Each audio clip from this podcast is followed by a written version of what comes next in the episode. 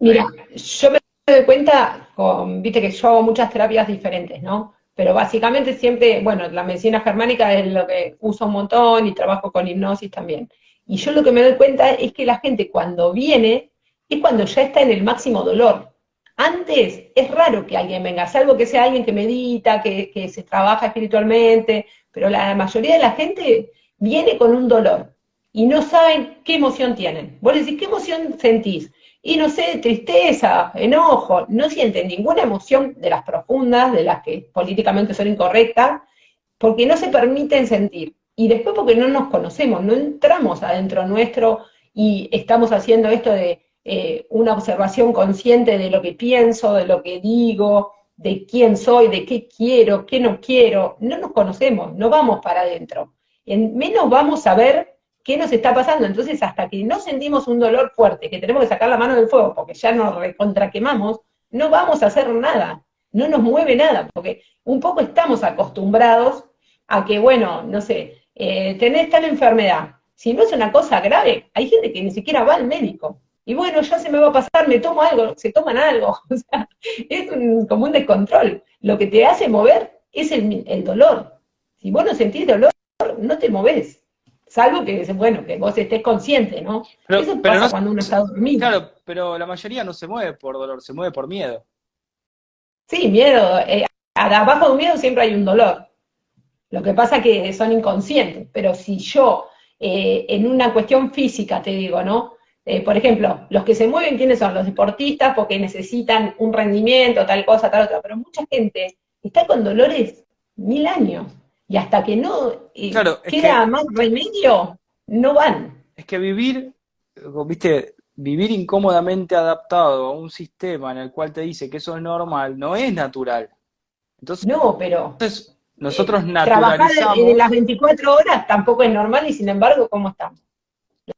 Bueno, La gran eso, mayoría de las personas trabajan tanto. Pero nuevamente, acá hay un tema de falta de atención, no es un tema de que es inconsciente, ni consciente, ni nada por el estilo, es un tema de falta de atención. Si yo veo que hago algo Pero y el efecto de mi decisión es que yo me siento mal, empeoro, tengo algún síntoma, me tengo que preguntar, a ver, ¿desde qué momento tengo esta situación, ya sea psíquica u orgánica? Y mira, desde que tomé esta decisión y empecé a hacer esto. Si nosotros viviéramos de esa manera, jamás acumularíamos tantas situaciones desde el pasado. Lo difícil es que nosotros empezamos a poner atención, como bien decías, recién cuando empezamos a tener problemas más graves, suponiendo que vamos a poder cargar una mochila muy pesada el resto de nuestras vidas. Y cuando vos te querés poner a sacar todos los trapitos sucios que tenés, son muchos años de intentar resolver, si es que podés resolver a nivel biológico, y si no, lo que tenés que hacer es poner atención, no pensar en el pasado porque no tiene ningún sentido, es algo que no se puede cambiar, y hacer algo ahora, ¿sí? totalmente consciente de lo que estás haciendo, y siendo coherente con lo que tenés que hacer, y no quedarte siempre con qué hubiera pasado, me hubiese gustado hacer esto, esto que hago no me gusta hacerlo. eso, para eso justamente tenemos que hacer esto que vos decís, tomar conciencia, poner la conciencia ahí, poner la atención es poner la conciencia en un lugar. Y no, no Es que en realidad, siempre en realidad, no, lo, lo que hay que hacer es no irse al pasado, porque siempre Sí. estás acá. El problema es que ¿dónde te vas. En la depresión que es el pasado Bueno, y en bueno. la ansiedad que es el futuro. Bueno, ¿Cuánta pero, gente está en el presente? no, pero está bien, pero el, el punto es que vos siempre estás consciente. El problema es que huimos y por alguna razón nos quedamos aferrados de una manera confundida a un acontecimiento que ya pasó y que no tiene ningún sentido biológico estar pensando en eso, porque hoy yo no puedo hacer nada con eso. Si vos te quedarás pensando en la naturaleza, vienen por atrás y te comen. Entonces, Mm. cuando pienso, me me descuido biológicamente. Si yo, el pensamiento, lo único que genera es sufrimiento. ¿Sí? Estamos de acuerdo que el pensamiento es la acumulación del pasado, el pasado es la acumulación, o sea, es la acumulación de experiencia, la experiencia es la acumulación del pasado. Es decir, si yo vivo en el pensamiento, estoy muerto psicológicamente, así que no vivo nada nuevo y lo único que hago es enfermarme con, y bueno, depende del choque biológico que hayas vivido. Si es de pérdida, te dirás si sos mujer al ovario, al hombre al testículo, si, no importa.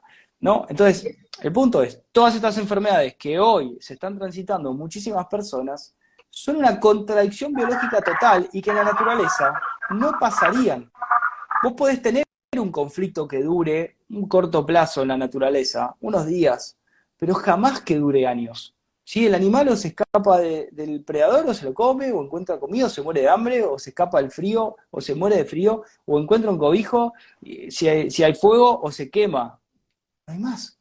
Nosotros esquivamos ese por eso para mí, Por eso para mí es importante esto de, conectar con las emociones, porque la gente no conoce sus propias emociones y menos todavía sabe gestionarlas.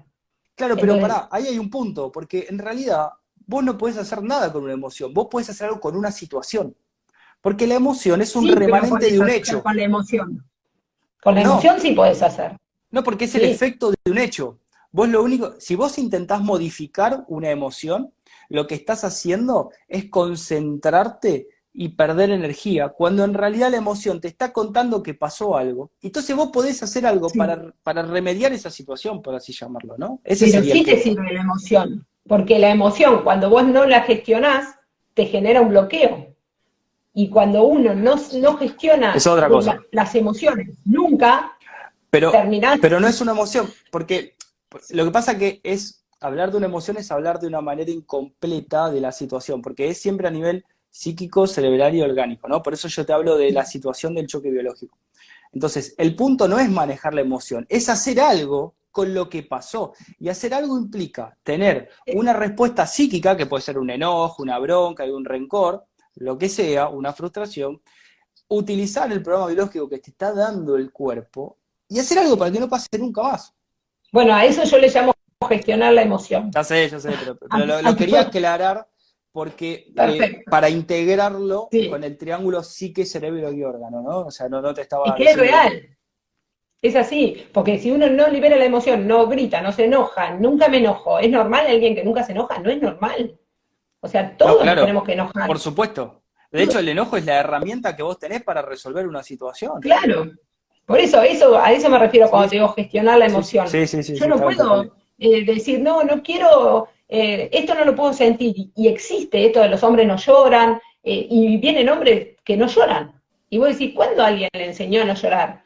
Y sí, cuando eran chicos le enseñaban a no llorar, ahora son grandes y, no expresan nada, son un bloqueo andante. Y vos decís, ¿cómo puede ser que alguien se haya acostumbrado o haya estado en esa zona de confort, que entre comillas, porque nunca es de confort, y cómo no, no se da cuenta de que tiene que salir de ahí. Y para mí es por esto, por esto que veníamos hablando es eso, que estamos tan acostumbrados a que no nos permitimos sentir, a que no nos conocemos, a que no nos miramos, que pasa esto, que no gestionamos las emociones y terminamos todos enfermos. ¿Cómo, perdón, cómo es el concepto esto que decís del, pensamiento?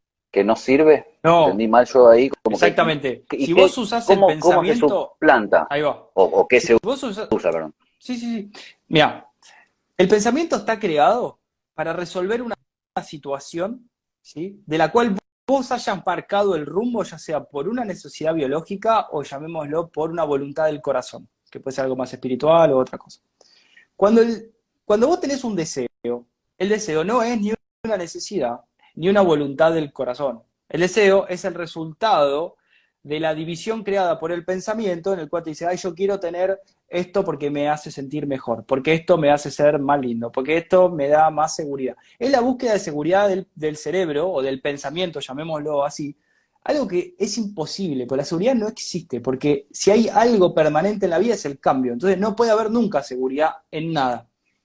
Ahora, vos tenés, por un lado, el pensamiento psicológico, que es donde se confunde la sociedad, vos nunca te sirve de nada analizar un pensamiento psicológico. Lo único que vas a estar haciendo es ver una película que pasó en el pasado.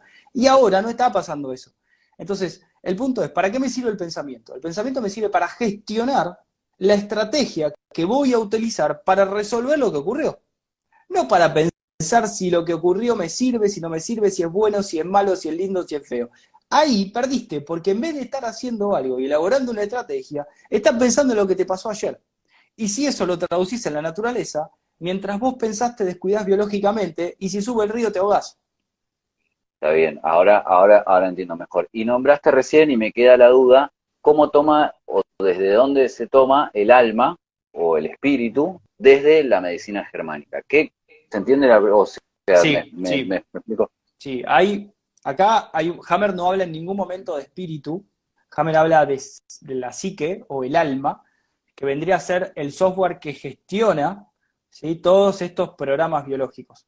¿sí? Hay un remanente psíquico siempre después de un choque biológico, que eso nosotros lo etiquetamos como emociones, ¿no? y ahí son los famosos conflictos emocionales, pero son siempre remanentes del choque biológico. Entonces vos tenés una respuesta psíquica, que sería más adecuado llamarlo respuesta psíquica, porque se entiende, es más fácil, porque es un efecto de una causa. ¿No? Pues si si estás enojado, ¿por qué? Porque sí, no, porque sí, no, porque pasó algo. Está bien. Es el efecto de algo que quedó, en el cual vos quedaste inhibido de accionar y está pendiente de solución. Entonces vos estás enojado y no sabes por qué. Bueno, algo pasó.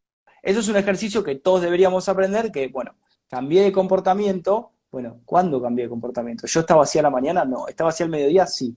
Bueno, ¿qué pasó un ratito antes del mediodía? ¿No? Algo pasó. Y que si yo sigo enojado, porque todavía la situación no está resuelta, pero no me sirve solamente hablar del enojo, eso, eso es a lo que iba, ¿no? Porque vos por ahí solamente ves el enojo, pero estás teniendo en el mismo momento una úlcera en el curvatura menor del estómago, estás con un poco de gana de vomitar, perdiste el apetito, ¿no? Y, a la noche no tenés sueño. Entonces, ¿qué está pasando? O sea, va más allá. Es siempre a tres niveles, psíquico, cerebral y orgánico. Por lo general, el más fácil de ver al principio o a priori es el cambio, cambio de humor, ¿no? El cambio de conducta. Pero a nivel orgánico, bueno, pasan otras cosas también. Entonces, es súper importante entender eso, ¿no? Que lo más importante es aprender a identificar en qué momento algo cambia y por qué. Entonces ahí yo digo, bueno, fue a raíz de esta situación. Lo que pasa que como, bueno, como, como bien decía recién, eh, no estamos acostumbrados a poner atención a nuestra vida, ni a cuestionar por qué hacemos lo que hacemos. Ahí está lo que decía ella So- eh, hace un ratito. ¿Por qué hacemos lo que Es como que hacemos? ya la verdad está implícita y no se pregunta nada, se hace. ¿Y tenemos qué? una- ¿Quién dijo? ¿Una teoría de ¿Para por qué hacemos lo que hacemos? Para mí por Bueno. mandato. Son Entonces, mandatos. que y- no, y- no- no te ¿Por, terminé de... por qué haríamos lo que deberíamos hacer? Tenemos un, un- un- Sí, eh, no te ¿Cómo? terminé... ¿Por qué hacemos Sí, Gastón. Perdón, hacemos? vos, Gastón. No, no, que no te había terminado de dar esa respuesta que, que me hiciste la pregunta, me fui un poquito, pero porque quería explicar. No, la, Hammer no habla de espíritu, habla de psiquismo, ¿no? Entonces me preguntaste cuál sería la diferencia entre la parte del espíritu, el psiquismo y el Claro, ¿cómo, pensamiento. cómo- cómo se toma, cómo se toma, desde dónde se toma el alma, si es que se toma o si es más algo físico, físico digámoslo, físico Entre de- comillas. de- del, del- del- Sí. del- claro, sí, se, se entiende a Sí, qué me sí, sí, sí, sí, sí. Eh, El, el espíritu no sería lo mismo que el alma. No. Hammer igual no habla del espíritu. no, Eh, a lo último se, eh, se vuelcan unas cosas más espirituales, pero Hammer no habla del espíritu, habla del alma, como el psiquismo. Entonces él habla del triángulo psique, cerebro y órgano. ah, Pero, pero eh, es súper importante entender que antes de que el choque biológico genere un foco de Hammer en el cerebro, el impacto se recibe en el mismo interior de la arteria subclavia del corazón desde una resonancia que viene de la misma vacuidad. Cuando uno se pone a investigar antiguos escritos, ya sea en el chino, japoneses, hindúes y demás, todos coinciden, es que esto ya es medio este, mitológico, ¿no? Porque no tenemos eh, manera de comprobar, pero Sí. eh, resuena, de que el espíritu está encerrado en el corazón, decían todos, ¿no? A grandes rasgos. Y en realidad, nosotros tenemos algo que la naturaleza no tiene, que es la capacidad de crear. Por eso hacemos conflictos simbólicos. ¿No? El cerebro no está preparado para discernir entre lo que es simbólico y lo que es real. Por eso todo es real. Esto es una conclusión, esto no habla Hammer, esto te lo digo Sí. yo, que es una conclusión nuestra. Entonces, evidentemente, nosotros somos algo más al cuerpo físico, que estamos integrados con el cuerpo físico en una simbiosis perfecta con las microcimas que, que descubre Anthony Bellam, ¿sí? pero evidentemente nuestra vida continúa después de este cuerpo físico. Y el que responde evidentemente antes, que es, esa resonancia que hay como una vacuidad dentro de la arteria subclavia, eh, quizás está más allá de nuestro cuerpo. Lo que sí sabemos es que hay un efecto psíquico, ¿sí? que es como un rayo que impacta, es electrónico, es, es, como una esfera electromagnética que hay en el cerebro, en un relé concreto, ¿no? que eso es lo que Hammer llama eh, el impacto psíquico, ¿sí? que afecta obviamente la vaina de la mielina la neurona que está afectando en el cerebro y un órgano en particular. ¿no? Entonces tenemos, por un lado, el psiquismo, que sería como el software, tenemos la parte orgánica, que sería como el hardware, o el cerebro, ¿no? que también es la parte orgánica, sería como el hardware. Pero según lo que nosotros vamos viendo, hay algo más, ¿no? Eh, entonces, bueno, nada, te quería dar esa aclaración porque, bueno, Hammer no, habla de eso, pero evidentemente algo hay porque tenemos una capacidad que la naturaleza no tiene. Está, está bien, ahora eh, entiendo. Para la reprogramación mental habla todo esto cuál es el hardware, cuál es el software, y, que todos son programas y que todos repetimos, los ciclos celulares memorizados también. Entonces, hay como mucha información si uno se quiere poner a leer. Marfreche habla sobre el tema de los ciclos biológicos. Eh, Marfreche trabajó más de 10 años con el doctor Hammer. Eh, Marfreche eh, profundiza junto con Hammer la primera ley de la biología y distinguen entre un choque biológico programante y un detonante. Eh, realmente los descubrimientos de Marfeche son, son muy buenos. De hecho, es el primer mártir de la NMG, ¿no? Él hizo un estudio espectacular. Tenemos, un tenemos varios artículos de Marfeche en la web, los que quieran investigar. Eh, es el primero que, creo que de los primeros que comprueba y los que son expulsados de la facultad universitaria por poner a prueba las leyes de Hammer. Eh, de hecho, Hammer, cuando muere Marfeche, dice, ha muerto el primer mártir de la medicina germánica, ¿no? El, mismo. y él también termina como un mártir. Exiliado ahí en Noruega. Pero bueno, em, el punto es que, bueno, tenemos esos ciclos biológicos, pero, pero más allá de, si son todos programas o no, eh, el punto es que estamos acá siempre repitiendo lo, mismo. No siempre estamos repitiendo lo mismo. Entonces, la pregunta es, ¿podemos no repetir el pasado? Y ahí es donde, si cada uno se hace esa pregunta, no es para responderla, es para ver si se puede, ¿no? Ese es el punto. Se puede. Y no lo sé. Se puede. No lo sé. Y si no, no estaría la medicina germánica, y si no, mucha gente no se hubiera sanado, y si no, no estaríamos acá. Evidentemente un cambio hay. Evidentemente un cambio hay. Es la toma de conciencia. Para mí la base de todo es la toma de conciencia. Cuando estamos en presente y tomamos conciencia de qué cosas queremos cambiar en nuestra vida, todo la podemos cambiar. Claro, pero para tomar conciencia vos tenés que disipar todo el ruido que tenés, que esa es la confusión en la cual vivimos. Porque sin duda es muy fácil. Esto me sirve, esto pero no. Muy fácil. como dicen en constelaciones familiares, ¿quién tiene que hacer el primer movimiento? El que lo quiere sanar. El que se va a despertar, el que va a tomar conciencia, es, en su momento, como decía el otro día que estábamos haciendo una charla con Javier, él decía, el que se va a despertar tiene su despertador puesto y en algún momento le va a agarrar las ganas de despertar y va a empezar a buscar, porque todos en algún momento estamos en una búsqueda, y por eso estamos en el camino que estamos. Y cada cual va a tener su momento de dolor que lo va a mover de esa zona de confort y lo va a llevar en la búsqueda y ahí va a encontrar, para mí. No, no, súper válido. Sí, este, qué sé yo, ahí, Porque vos por algo hiciste esto de la medicina germánica, por algo te pusiste a mirarte, o sea, todos en algún momento tuvimos esa, esa chispa, ese despertar. Yo creo que si querés cambiar el mundo, tenés que cambiar vos, ¿no? Eh, una vez que vos cambiás, no hay manera de volver atrás, no podés, eh, y eso tiene un efecto muy grande, ¿no? Por eso están acá, estamos todos hablando y hay gente escuchando y gente que va a escuchar. Eh, no hay manera de volver atrás. Pero lo que digo es, cuando uno analiza profundamente esta pregunta, ¿es posible el cambio? no, no se puede dar una respuesta inmediata, porque ahora hay que investigarlo, ¿no? Eh, Yo creo que sí se puede. Yo creo que se puede, porque ¿quién primero empezamos por cada uno. Si yo puedo hacer un cambio, todos podemos hacer un cambio. Lo que, bueno, pero... sí me parece es que no, no tenemos que hacer esto de esperar a que fluya, ¿viste? Porque nada fluye solo. Si uno no se compromete y se moviliza, si uno no mueve, nada se mueve. Y si uno no cambia, nada cambia. Es la voluntad. Es verdad. es verdad. si vos cambiás, cambiás vos, no cambias de al lado. El efecto sí, pero cambia mi realidad. Y a, veces, el de al lado también cambia cuando vos cambiás, porque no es que es como las constelaciones familiares. Cuando yo me muevo en mi estructura familiar, en mi sistema, todo el sistema se mueve. Esa información fluye, somos todos uno. Bueno, sí, habría que profundizar un poco en el tema, pero a lo que voy es, es como una retórica la, pregunta. profundizamos. E, esa, esa, pregunta es como muy retórica porque eh, requiere una investigación muy profunda responder esa pregunta. No es que yo puedo responder si sí se puede. No, no, pará, a ver, investiguemos qué es lo que está pasando. ¿Por qué estoy haciendo lo que hago? ¿Puedo realmente cambiar? A ver, voy a ver si puedo, cambiar. Esto lo digo para la gente que está escuchando, ¿no? Es desde la práctica. Qué mejor que hacerlo en uno, desde uno y desde la práctica y desde... No, está bien, pero está, está bueno lo, que, lo que está proponiendo Gastón. O sea, yo lo estuve, eh, eh, eh, empiezo a entender un poco esta lógica de voy a cuestionarlo, voy a investigarlo, lo voy a pensarlo, ahora me da cosa decir pensar, digo, voy a tratar de analizar la situación como, claro, mm, para llegar, porque es el método de la medicina germánica, me parece.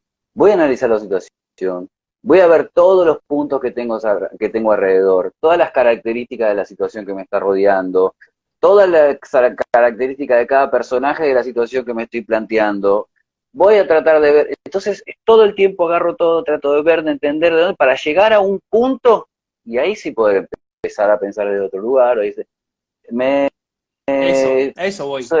porque, yo entiendo el concepto, porque entiendo también la diferencia de, lo espiritual. Por eso también preguntaba la diferencia, porque hay una clara diferencia entre lo que es la medicina, la, medicina germánica, eh, y lo que es la espiritualidad. Van en paralelo, son totalmente compatibles, hay un, un lenguaje, hasta un lenguaje común, pero manejan determinados códigos que son de dos mundos diferentes. Es, en ese mismo paralelismo. Hablan un mismo idioma, se entienden, pero a la vez van por, un por dos lados. Llamémoslo la parte física y la parte espiritual. Llamémoslo la parte A y el lado B. pero yo, desde, yo soy un espectador. Yo soy un tipo que busca, pregunta y le gusta escuchar una cosa y otra cosa. Eh, y no tengo, o sea, un poco de cada cosa y, más como público yo hago estas charlas. Entonces, logro entender esas dos diferencias de, de, de, de criterios. La, idea, la idea de plantear la retórica es que el que está escuchando no diga si se puede, listo, se queda sentado y se puede. No, es que él investigue si se puede o no se puede. Cada uno ¿no? hace en uno. Entonces, eh, ahí y, es, y es un criterio nuevo que se está escuchando un montón. Es como, bueno, ¿Se puede evitar? No sé, investigalo. Sentate e intentalo, probá. ¿Y cómo? No sé, escuchate a vos, escucha a otro, saca un criterio propio y, y ejercitalo y probalo, intentalo. Y ahí vas a saber, mira, yo no puedo. Ahí va. Yo sí puedo. Eh, eh, sí, es, por eso es una retórica. Siga. Por eso, perdón. No, digo que por eso es una retórica.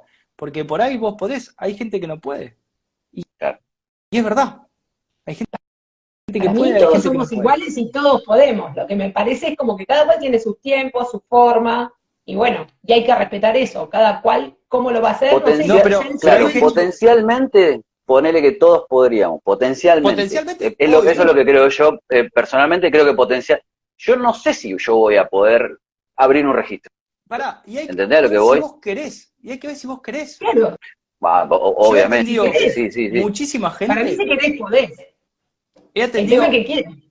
No, pero, mira, hay como un libre albedrío, ¿no? Entonces cada uno decide si quiere o si no quiere. Entonces, eh, he tenido gente que tenía programas biológicos muy intensos, que estaba muy mal, y vos le explicás la situación. El tipo te dice, sí, es esta, pero no voy a hacer nada porque no quiero cambiarlo, nunca lo voy a perdonar, nunca voy a aceptar eso. Y vos no puedes decir al otro, pero lo tenés que hacer. No, es bueno, mirá, Está bien, pero mirá que el camino es este. No, hay problema. Por eso digo, eh, ¿y se puede? Y depende. Depende, cada uno es un ser individual. Eh, y, pero lo lindo es la retórica, eso es lo que digo. ¿no? Para que se animen a investigar y vean y que, aparezca esa semilla y que digan, bueno, a ver, podré, él pudo, el otro pudo, yo no sé si voy a poder, pero voy a investigar a ver si puedo. Eso ya es el cambio. Porque cuando vos vas a investigar, haces algo. Y antes estabas quieto. Movés ves algo nuevo, y si ves algo nuevo, dejas de estar muerto psicológicamente, dejas de estar pensando y estás investigando de verdad. Entonces, la atención constante es una investigación constante de tu vida, todo el tiempo. Sí, totalmente. A eso iba Yo, mirá, con la retórica. Bien, para mí, eh, una cosa que te, que te cuento personal, ¿no? Mi papá eh, tenía cáncer de pulmón y no era tanto el miedo al cáncer en mi abuela y en él, ¿viste? Que era el hijo. Y decían la enfermedad, ni siquiera la nombraban. Un día me dice, me duele la espalda. Lo llevé a ver a mi hermano que es médico. Mi hermano me dice, mira, ¿ves este puntito? Era un puntito que era un cuarto de un granito de arroz. Y dice, es un cáncer. Pero no, le digo yo, sí, mira la radiografía, bueno, lo ponemos a mirar, qué sé yo. A la, al mes de que mi hermano le dijo esto, mi papá tenía una pelota así y le tuvieron que sacar el pulmón. Del susto tan grande que tenía. Y le digo, papá, ¿por qué no haces una dieta, eh, qué sé yo, sin, sin azúcar, sin harina? Bueno, me habían explicado todo eso. No, no, ya está, me dice. Ya me dijo que tengo cáncer. Con eso no hizo nada más. Y vos lo mirabas y se murió en re poco tiempo. Y él bajó la cortina porque lo dijo el médico. Que también, eh, yo cuando estudiaba me decían, bueno, también está esto del diagnóstico, el shock de diagnóstico.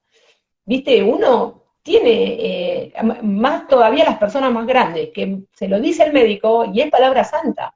Entonces, para que vos te digan eso, o sea, para que tu papá haya tenido, tu papá o cualquier persona sentenciada, tenga ese miedo a la enfermedad, es porque alguien se lo transmite. Y el que se lo transmite es porque lo tiene.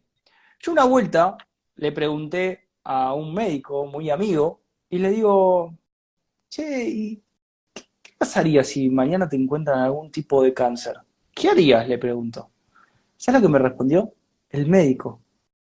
Me dice, cirujano. Me dice, no, yo eh, que me den morfina durante una semana entera, así me voy sin sentir nada.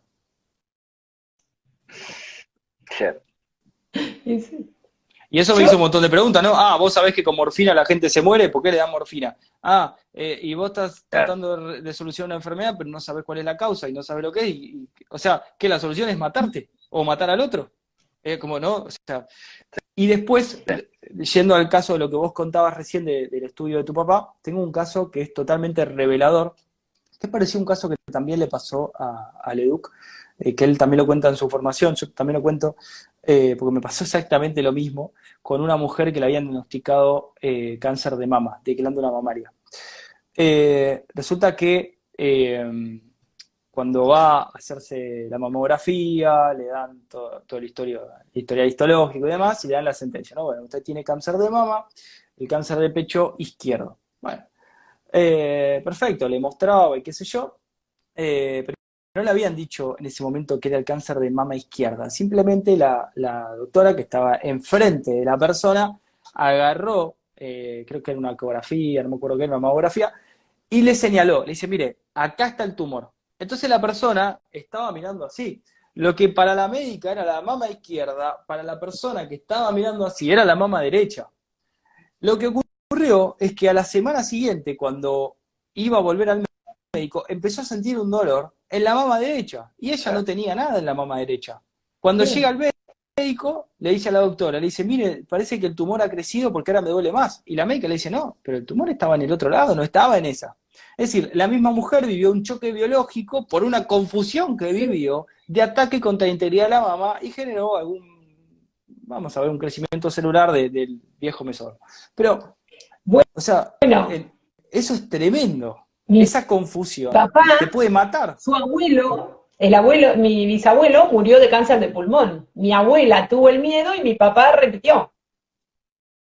Ese, para mí, esto de los mandatos familiares o de las historias de los clanes que se traen, se repiten por el miedo en sí. Si cada uno se, eh, tomáramos conciencia, ¿no es cierto?, de esas historias familiares, de esos miedos que traemos todos, que también están cuando hacemos memoria celular también aparecen esas cosas. Todos esos miedos que se transmiten de generación en generación. ¿Cómo puede ser que una enfermedad no se le puede decir el nombre? Es, una locura. Lo que pasa es que tendríamos que hacer en algún momento que se, dijo que nada, habría que vivir sin tele, sin diario, sin teléfono, sin electricidad y no preocuparse por nada en el mundo y chau, y vivir. sí, Tal cual. ¿Cuánta gente dejó de mirar la tele? No, por supuesto, por supuesto. Igual hay, hay un punto que también eh, a mí me interesa desmitificar, porque uno sale huyendo del viejo paradigma y demonizando la medicina clásica como si todo estuviera mal, ¿no? Eso es un punto súper importante.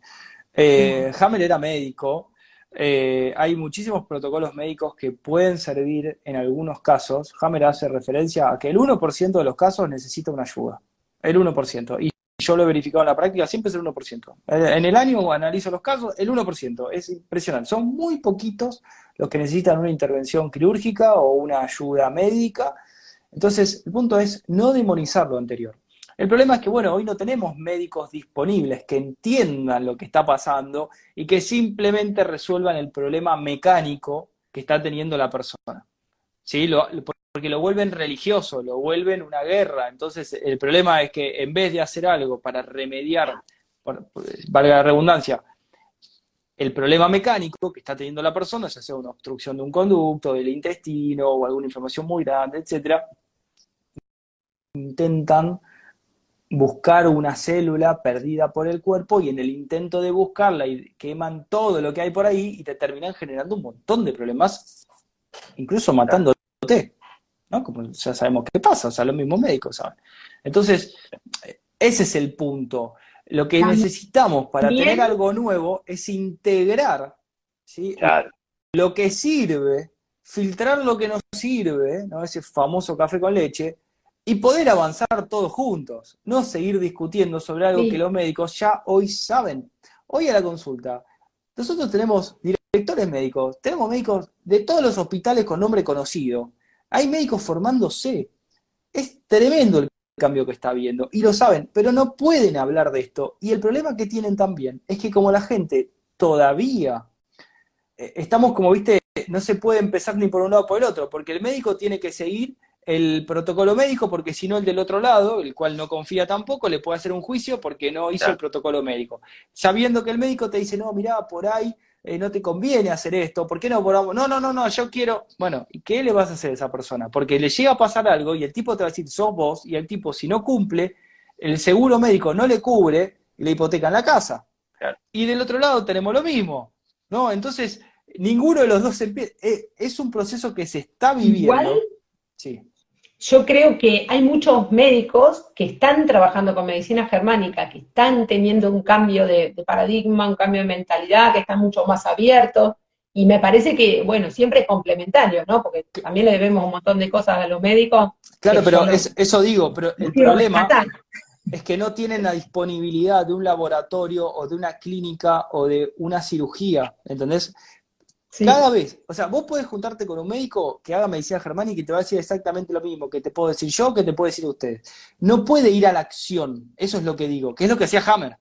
Porque si va a la acción, entra en las normas legales y entra en la irregularidad de lo legal, y ahí es donde corre el peligro, eso es lo que digo. O sea, el sistema mismo no está permitiendo la evolución.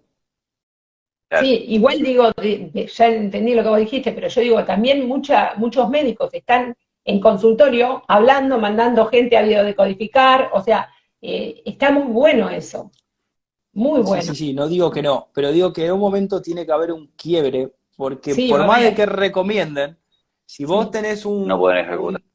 Claro, si vos sos el 1% que necesita el proceso de intervención quirúrgica, no podés disponer de eso. Te tenés que sujetar a el proceso de intervención quirúrgica, pero más los otros protocolos, que son los que después te terminan matando. Ese es el problema. Claro, no te, no te podés tratar un cáncer sin hacer una quimio. Exacto. Claro, Médicamente, bueno, digamos. iba a decir lo de la quimio.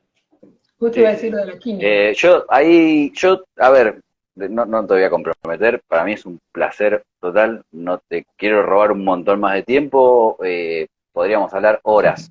Eh, recomiendo personalmente totalmente todo lo que están haciendo desde, el proyecto de Awakening. Eh, me parece buenísimo que, haya estas cosas, me parece buenísimo que los planteos de dónde lo están haciendo. Sé que tu mujer labura todo lo que es embarazo y, primeras etapas, o sea, todo aquel que quiera eh, investigar un poco, son una plataforma de investigación súper interesante, al margen de lo que hace hacen ustedes como tratamientos y sus consultas y, su, trabajo, llamémoslo así. Eh, te agradezco un montón. desde no, un, placer eh, estar charlando con ustedes. No, mira, la verdad que es hermoso poder debatir y está buenísimo eh, que alguien tenga un planteo distinto, está buenísimo poder dudar, poder debatir amablemente, honorablemente, porque es la única manera de poder avanzar. Si yo me enojo porque alguien me dice que lo que yo digo está equivocado, no, no, no me sirve nada el enojo. O sea, ¿para qué? O sea, a ver, ¿por qué? Investiguemos por qué. ¿Qué es lo que está pasando acá? No importa quién tiene razón o no, pero lo que importa es que por ahí estoy equivocado. ¿no? Esto lo digo para todos los que por ahí están escuchando y entran en, conflicto porque están en un paradigma, están en otro paradigma, están en la mitad, están con un pie acá, con la cabeza allá, un poco de medicina, un poco de biocodificación, un poco de medicina germana, están con constelación. ¿Qué es lo que suele pasar? Entonces, ¿cuál es el punto? El punto es integrar esta confusión, ¿sí? como decía un gran amigo que ya no está, es integrar esta confusión y de una vez por todas dejarnos de joder y empezar a vivir la vida, porque el problema es que no estamos viviendo, porque estamos siempre en otro lugar o en lo que puede pasar, o en lo que me van a decir, o en lo que debería haber hecho. O sea, siempre estamos con la acción inhibida. Entonces, el efecto de vivir tu vida sin inhibiciones es que, bueno, vas a vivir en ese estado de paz, ¿no? Que es el que es natural, como tiene cualquier animal, excepto cuando se lo quitas y lo pones en cautiverio. Exactamente. No puede haber, es que no puede haber paz si no estás acá. Sí. Totalmente. Ese es el punto. Pero bueno, en cualquier otro momento te llamamos y hacemos entonces otra, otro. a mí me encanta, a mí me encanta. Eh, a mí me encanta todo lo que, lo que quieran debatir, siempre obviamente con la mejor de, las ondas. Me parece buenísimo porque está bueno que se den estos, estos choques, no, che, no, esto no me parece que no. Bueno, ¿por qué no? Eh, así avanzamos todos y nos cuestionamos todos, investigamos juntos y hacemos algo de verdad para cambiar las cosas cosas que están bastante mal. Pero bueno, como vos decís... Eh, por ahí se empieza, moviendo.